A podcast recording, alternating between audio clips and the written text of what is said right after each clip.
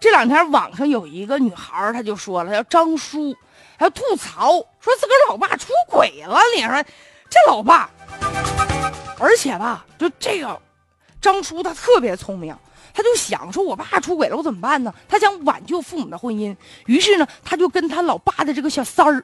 啊，就是这个女的，这女的四十五，她就添加了，她是好朋友了，俩人就搁微信里唠，而且吧，就这个张叔啊，就像着魔了似的，天天得刷一下这个老爸的小三儿那女的啊，他朋友圈看看最近有没有蛛丝马迹，他是不是和我爸约会去了？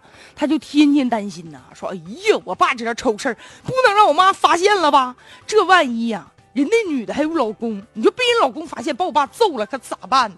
天天苦口婆心劝他老爸，结果呢，他老爸现在根本就没有用。人家小三儿现在也发现了，说啊，你这这这家伙还想着聊着我了，就把这姑娘就给拉黑了。目前呢，他爸警告他说，告你不要插手我的事儿，他就没招了，就把这事儿放在网上，就问呢，姐妹们，你们给我出点主意，我该咋整？现在你还真别说，很多人对他表示同情，也说了自己的遭遇了。哎呦，一这才发现，很多网友都有这样的类似情况。你比如说，有一个人就说了：“于小姐，说他爸出轨，嗨，啥新鲜事儿啊？十六年前，自个儿七岁的时候，他爸就因为出轨就离婚了。后来他呢就判给他爸爸了，从小跟他爸在一起。十五岁那年，他爸二婚了。”然后呢，对象呢是他们单位的同事，结果哪成想啊，二婚之后还不安分，还那样继续出轨。后来有一天，人家出轨这女的都找上门来了，那把他后妈气得浑身发抖啊！没成想自个儿不是他最后一站呢，又离了。他爸现在交往那个女孩子，现在也不结婚了，结啥婚呢？人家黄金单身汉，人家交往过还有二十多岁的闺女呢，把这。女孩气坏了，说：“爸，你这年龄档次是不是有点低了？跟我岁数差不多，我怎么称呼啊？”